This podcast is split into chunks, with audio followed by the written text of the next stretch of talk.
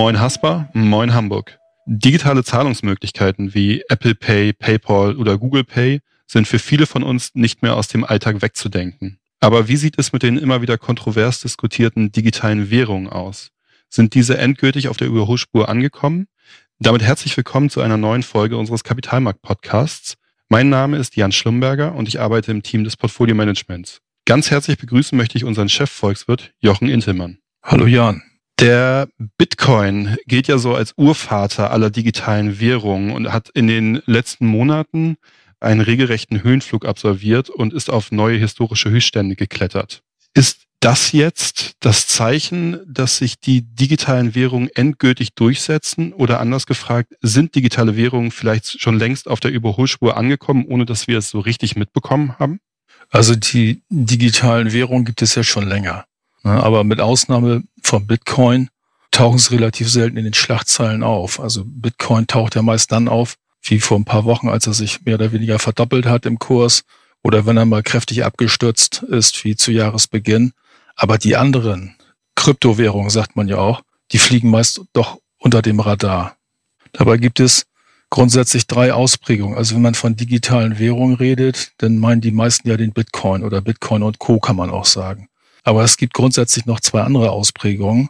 Also einmal, wie gesagt, die Bitcoin, Ripple, Ethereum oder wie die alle heißen. Das sind ungefähr 7800 Stück mittlerweile. Dann gibt es als zweite Variante die sogenannten Stable Coins. Darunter fällt der jetzt von der Facebook-Gruppe geplante neue Diem. Bisher hat man ja immer von Libra geredet. Also Facebook möchte eine eigene Währung schaffen für seine User und äh, hat die bisher unter dem Titel Libra angedacht. Vor ein paar Tagen kam die Meldung, das Ding soll jetzt Diem heißen, soll Anfang 2021 eingeführt werden. Dieser Diem, diese Stablecoins sind gekoppelt an eine bestehende Währung, in diesem Fall an den amerikanischen Dollar. Das heißt, für jeden Diem, den Facebook ausgibt, wird ein amerikanischer Dollar hinterlegt. Das ähnelt so ein bisschen dem System in Hongkong. Ne, der Hongkong-Dollar ist ja auch angebunden an den amerikanischen Dollar, also für jeden ausgegebenen Hongkong-Dollar wird ein US-Dollar in Hongkong hinterlegt. Und hier bei Facebook ist es die gleiche Idee. Facebook möchte den Diem emittieren und für jeden Diem wird ein Dollar hinterlegt. Und dann gibt es noch die dritte Ausprägung, das sind die E-Währungen der Notenbanken. Also Schweden hat vor Jahren angefangen, über die E-Krone nachzudenken. China ist schon relativ weit mit dem E-Renminbi. Und in der Eurozone bei der EZB gibt es auch immer engere Überlegungen, wie man den E-Euro an den Markt bringt. Die Notenbankwährungen, wie gesagt, sind noch in der Planung, wenngleich China nicht mehr weit davon entfernt sein dürfte, den E-Renminbi an den Markt zu bringen. Wobei die geplanten Anstrengungen der Notenbanken dann ja etwas konträr zu der ursprünglichen Idee von Kryptowährungen laufen, wenn ich das so richtig verstehe. Die ursprüngliche Idee von Kryptowährung ist ja genau das Losgelöste von Notenbanken, das Losgelöste von entsprechenden Systemen und das freie Verhalten am Markt, würde ich es jetzt mhm. einmal bezeichnen. Die ursprüngliche Idee zur Schaffung einer, einer Kryptowährung, die kam ja Ende der 90er Jahre schon auf. Man wollte eine Währung fürs Internet schaffen. Das war so die Grundidee. Und als dann 2008 diese große Weltfinanzkrise stattfand, das Vertrauen in das Bankensystem immer weiter abgenommen hat, da wurden diese Ideen konkretisiert. Und im, Januar 2009, meine ich, wurde der erste Bitcoin geschürft, so sagt man ja. Die Idee dazu hatte ein gewisser Satoshi Nakamoto. Ob das eine Einzelperson ist oder eine Gruppe, die unter diesem Synonym damals gearbeitet hat, ist bis heute nicht geklärt. Aber du hast recht. Die ursprüngliche Idee war, wir schaffen eine Währung für das Internet. Völlig unreguliert, völlig frei von der Aufsicht in der Behörde, völlig frei von Notenbanken eine völlig freie Währung fürs Internet. Das war die ursprüngliche Idee. Na, und das Revolutionäre damals war ja, dass man die Blockchain eingesetzt hat. Ne? Also, dass man standardisierte Datenblöcke, diese Blocks, zu einer Kette verbunden hat. Und diese Kette aus Blöcken, diese Blockchain, darauf waren die Kryptowährungen gespeichert, werden die, die Kryptowährungen gespeichert. Es gab also von vornherein die Idee, wir wollen keine zentrale Verwaltung haben, meinetwegen bei der Notenbank, bei irgendeinem Statistikamt, wie auch immer. Diese Kette aus Blöcken, diese Blockchains, die werden auf den Rechnern der Teilnehmer abgespeichert, die an diesem, an diesem Netzwerk beteiligt sind. Du hast eben gerade einen ganz interessanten Punkt angesprochen. keiner weiß eigentlich so richtig, wo die, also doch, man weiß, wo die Idee des Bitcoins herkommt, aber wer es am Ende, also wer dieses White Paper, was dem zugrunde liegt, ja verfasst hat. Dieses Pseudonym Satoshi Nakamoto mhm. wird ja Mittlerweile gibt es ja mehrere Leute, denen das möglicherweise zugerechnet werden kann, aber endgültig geklärt werden konnte, ist bis jetzt nicht, wer am Ende dahinter steckt. Also ich, ich kann nur sagen, ich es nicht. ja, du auch nicht. Ich, ich, war es auch nicht, denn äh, da war ich noch ein bisschen zu jung für, als hm. das verfasst wurde. Aber erzähl mal, wie sieht denn jetzt der Markt insgesamt aus? Also du hattest gesagt, es gibt über 7000 verschiedene Kryptowährungen, hm. die, äh, ich sag mal, von A bis Z dort am Markt agieren können. Aber wie sieht der Markt genau aus? Also der Markt ist von der Anzahl der Währungen bei ungefähr 7800 Stück angelangt, wächst täglich weiter. Das Marktvolumen ungefähr liegt so bei 570 Milliarden Dollar insgesamt, alle Währungen zusammen. Wenn man das mal vergleicht mit dem Aktienmarkt, der DAX hier in Deutschland hat ungefähr eine Kapitalisierung von 1,5 Billionen Dollar jetzt umgerechnet. Das heißt also, der gesamte Kryptomarkt ist ungefähr so schwer wie 40 Prozent des deutschen Aktienindex. Und absoluter Platzhirsch, also absolutes Schwergewicht ist der Bitcoin. Ne, der hat ungefähr 360 Milliarden Dollar Marktvolumen aktuell. Das sind 62 bis 63 Prozent des gesamten Kryptomarktes. Also wir haben eine ganz klar dominierende Währung. Und daneben gibt es dann noch so, so Währungen, die man auch noch ein bisschen kennt. Das sind Ripple zum Beispiel. Litecoin taucht ab und zu mal auf. Das gibt so fünf, sechs, sieben Währungen, die einigermaßen bekannt sind, aber von der Kapitalisierung her ist ganz klar ein, ein Bitcoin-Markt. Und dazu kommt jetzt ja dann voraussichtlich in naher Zukunft ein neues Schwergewicht oder zumindest etwas, was den Anspruch erheben wird, ein Schwergewicht zu werden. Man kannte es bis dato unter dem Namen Libra und unter einem Versuch, so habe ich es interpretiert, das Ganze etwas von dem Facebook-Namen zu entkoppeln, hm. läuft es jetzt unter dem Namen Diem. Das heißt, eine neue Kryptowährung, die aber, so hat es es eingehends erwähnt, nicht mehr diesen ganz freien Gedanken als Hintergrund hat, sondern eine sogenannte Stablecoin hm. werden soll, richtig? Also der Nachteil bei Bitcoin und den anderen Kryptowährungen ist ja der, dass da gewaltige Kursschwankungen stattfinden. Also nach dem Höhenflug vor, vor einer Woche ungefähr, wir waren ja fast bei 20.000 Dollar pro Bitcoin, da ging es auch mal anderthalbtausend Dollar runter. Und da hat sich wieder gefangen.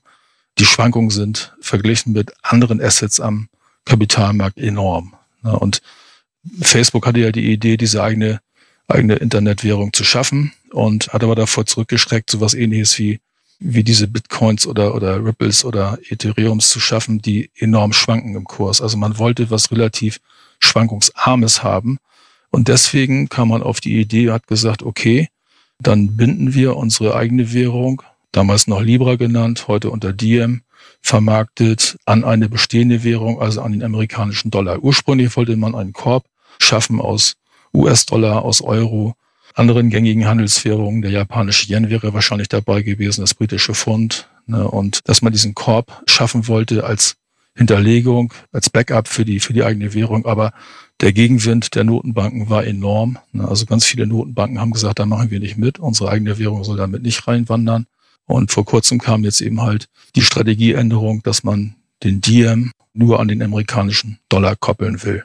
Das ganze Projekt war ja nicht ganz unkontrovers. In der Zwischenzeit sind sehr, sehr prominente Player von dem, von dem Projekt wieder zurückgetreten bzw. abgesprungen. Mhm. Aber die Idee soll dann tatsächlich sein, einfach ein einfach zu nutzendes internetfähiges Zahlungsmittel zu schaffen, ohne die Risiken, die Cryptocurrencies sonst im Allgemeinen mit sich bringen, richtig? Hm, das ist richtig. Nur die Notenbanken sind damit absolut nicht einverstanden. Ich kann es auch verstehen, aus Notenbankensicht entsteht hier möglicherweise eine gigantische Parallelwährung. Na, stellen wir uns mal vor, ich glaube, Facebook hat ungefähr 2,7 Milliarden Nutzer. Wenn jeder Nutzer auch nur einen Dollar transferiert in den Diem, also in die Facebook-Währung, wären das schon mal 2,7 Milliarden Dollar. Stell dir mal vor, jeder User würde 1000 Dollar transferieren. Dann hätten wir ungefähr 2,7 Billionen Dollar in Diem. Das heißt, wir hätten ein hinterlegtes Volumen von 2,7 Billionen US-Dollar. Das ist ungefähr ein Drittel der amerikanischen Notenbankbilanz. Also da würde ein gigantischer Berg an, an Währung angehäuft, ein gigantisches Portfolio zusammengestellt das möglicherweise sogar in der Lage wäre, geldpolitische Entscheidungen herbeizuführen, zu verzögern oder zu verändern. Also da scheuen die, die Notenbanker der Welt natürlich massiv vor zurück, da eine Parallelwährung im Entstehen zu sehen, die möglicherweise ihre eigenen Entscheidungen irgendwann mal beeinflussen könnte. Vor allen Dingen, weil das ja auch eine Währung sein kann, die dann im Zweifelsfall von Dingen, die vielleicht originär gar nicht aus der, aus der Geldpolitik oder aus, aus dem, der Handhabung mit Geld kommen, die sehr, sehr attraktiv sein kann. Also ich denke jetzt mal über Themen wie Usability, User Experience, also die einfach in der Handhabung dann am Ende so einfach sein hm. kann, ich betone kann, dass Menschen, und ich glaube, entsprechende Entwicklung gab es ja auch in Asien, jetzt mit Tencent zum Beispiel schon, dass Menschen einfach sehr einfach in diese Währung Geld tauschen oder investieren können und damit dann entsprechende Beträge mhm. zusammenkommen können. Aber wir kommen ein bisschen vom Thema ab. Du hattest es jetzt eben gerade schon ein, zwei Mal gesagt, die Zentralbanken oder die Notenbanken, denen ist das so ein bisschen ein Dorn im Auge. Richtig. Könntest du denn so ein bisschen darauf eingehen, was so deren Rolle am Markt ist, was deren Bemühungen aktuell sind und was dort ja einfach im Moment passiert? Also die Notenbanken sind seit einigen Jahren dabei, eigene Digitalwährung zu entwickeln. Vor Jahren bereits begann das in, in, Schweden. Also die schwedische Notenbank, die Riksbank, ist da sehr aktiv bei gewesen. Die testen derzeit äh, diese E-Krona, wie man sie da nennt. Bei der EZB ist man, wie gesagt, auch seit Jahren dabei, einen E-Euro zu entwickeln. Aktuelle Denkmodelle gehen davon aus, dass man vielleicht jedem Bürger in der EU, in der Eurozone und jedem Unternehmen ein Konto bei der EZB einrichtet, das auf E-Euro lautet. Na, und da ist natürlich die Riesengefahr fürs Bankensystem, dass die Leute dann dabei gehen und ihre Guthaben in E-Euro bei der EZB transferieren. Deswegen hat man momentan noch so, so ein paar Grenzen gesetzt. Also wenn jeder ein E-Euro bei der EZB haben sollte, was vielleicht in ein paar Jahren der Fall ist, dann ist die jetzige Vorstellung, dass man bis 3000 Euro Guthaben auf diesem E-Euro-Konto eine Verzinsung anbietet. Und wenn die Beträge höher als 3000 Euro sind, dann soll ein Strafzins gezahlt werden, um so ein bisschen abschreckende Wirkung zu entfalten, um erst nicht riesigen Transaktionen von den Konten der Banken und Sparkassen auf die E-Konten bei der EZB zu veranlassen, also auszulösen. Bloß, das sind jetzt Ideen, das sind Gedankenspiele, die werden bei der EZB natürlich noch weiter äh, vorangetrieben. Die Grundaussage der EZB ist aber, man will keinen Ersatz fürs Bargeld haben. Dieser E-Euro soll das Bargeld ergänzen. Und das ist die, die ganz klare Kernaussage. Also man will Bargeld nicht abschaffen, man will Bargeld ergänzen mit dem E-Euro. China ist da schon eine ganze Ecke weiter. In China läuft seit einigen Monaten ein Test. Ich meine, in Shenzhen sind ungefähr 50.000 Chinesen beglückt worden mit umgerechnet 25 Euro auf ihre, auf ihrem Handy, auf ihrem Smartphone. Mit diesen umgerechnet 25 Euro können Sie bei Händlern was einkaufen, also Händler, die an den Test angeschlossen sind. Ich meine, man ist aktuell dabei, diesen Test auf mehrere andere Großstädte auszuweiten. Und dann will die chinesische Notenbank mal sehen, wie der Test funktioniert hat, ob es geklappt hat. Die Idee dahinter ist nach meiner Einschätzung nach in China, dass man noch mehr Kontrolle haben will über die Finanzierungsströme, dass man vielleicht Kapitalflucht verhindern will. Das sind so die Beweggründe. Ne? Und in der Eurozone, glaube ich, ist der Druck jetzt aufgekommen, als Facebook avisiert hat, dass man diese ehemals Libra, jetzt Diem, äh, an den Markt bringen will. Und das hat die ganzen Überlegungen bei der EZB noch massiv beschleunigt. Ich meine, Mitte nächsten Jahres soll eine Entscheidung getroffen werden von der EZB, wie der E-Euro letztendlich ausgestattet werden soll. Das ist ja insofern ganz spannend, dass ich würde jetzt China zumindest, was diese Themen angeht, als wesentlich progressiver ansehen, als wir zum Beispiel in der Eurozone vielleicht dort agieren. Auf der anderen Seite sprichst du einen guten Punkt an Kontrolle.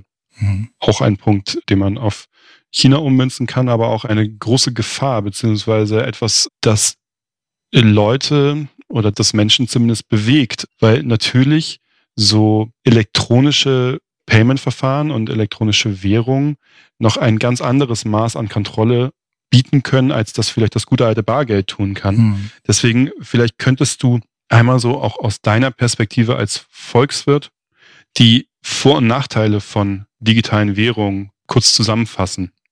Also in China hatte ich ja schon gesagt, also der Vorteil für die chinesische Regierung, für die chinesische Notenbank ist der, dass man die ganzen Zahlungsströme, die Finanzierungsströme in China viel besser kontrollieren kann, viel besser abscannen kann.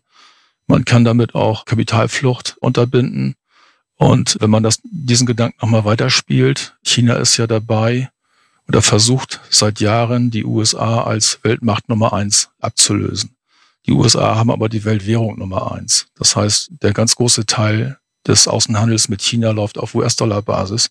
Wenn China jetzt diesen E-Renminbi eingeführt hätte, könnte man sich ja theoretisch vorstellen, dass China auch seine Außenhandelspartner verpflichtet, E-Renminbi-Konten bei der chinesischen Notenbank einzurichten, damit der Außenhandel mit China, Importe und Exporte künftig in E-Renminbi abgerechnet werden. Ist ja vorstellbar, dass man sagt, okay, wir machen nur noch Handel mit euch, wenn ihr in E-Renminbi bezahlt. Damit könnte man zum Beispiel dem US-Dollar ordentlich Wasser abgraben äh, als Welthandelswährung Nummer eins. Das würde bedeuten, dass zum Beispiel ein, ein Exportunternehmen ansässig in Hamburg, das Waren nach China exportiert, in Zukunft ein Konto bei der chinesischen Notenbank mit E-Remimbi haben müsste, einfach von dem Hintergrund, weil sie sonst nicht in der Lage wären, Handel zu treiben mit entsprechenden Partnern in China. Das sind jetzt nur Gedankenspiele, aber ausschließen würde ich sowas nicht, weil China ist ganz mhm. klar dabei und versucht die USA zu überrunden und Weltmacht Nummer eins zu werden, ökonomisch, äh, politisch, militärisch vielleicht auch, aber auf ökonomischem Gebiet haben die Amerikaner, die Chinesen immer noch ganz klar voraus, dass sie die Weltwährung Nummer eins, die, die Handelswährung Nummer eins haben. Ich glaube, mehr als 60 Prozent des Welthandels werden in US-Dollar abgewickelt, etwas mehr als 30 Prozent im Euro und der Rest verteilt sich dann auf Schweizer Franken, von Sterling und äh, letztendlich auch ein paar Prozent in den, auf den Renminbi. Aber damit hätte China eine Möglichkeit, den Renminbi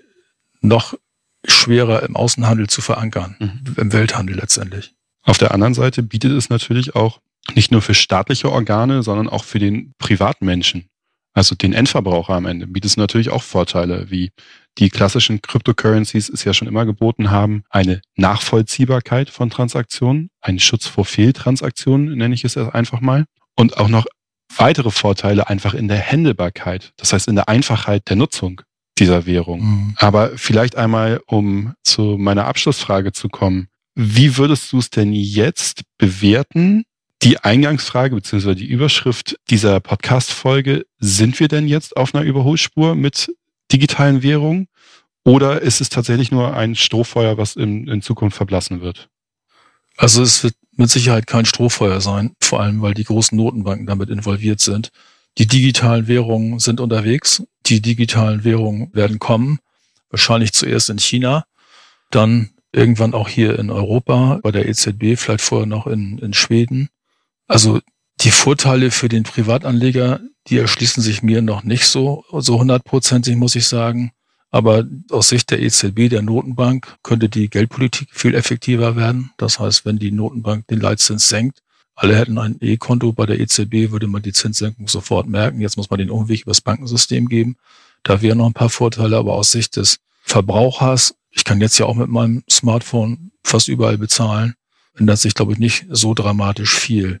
Aber zu deiner Frage, also die E-Währungen kommen. Auf der Überholspur sind sie, glaube ich, noch nicht.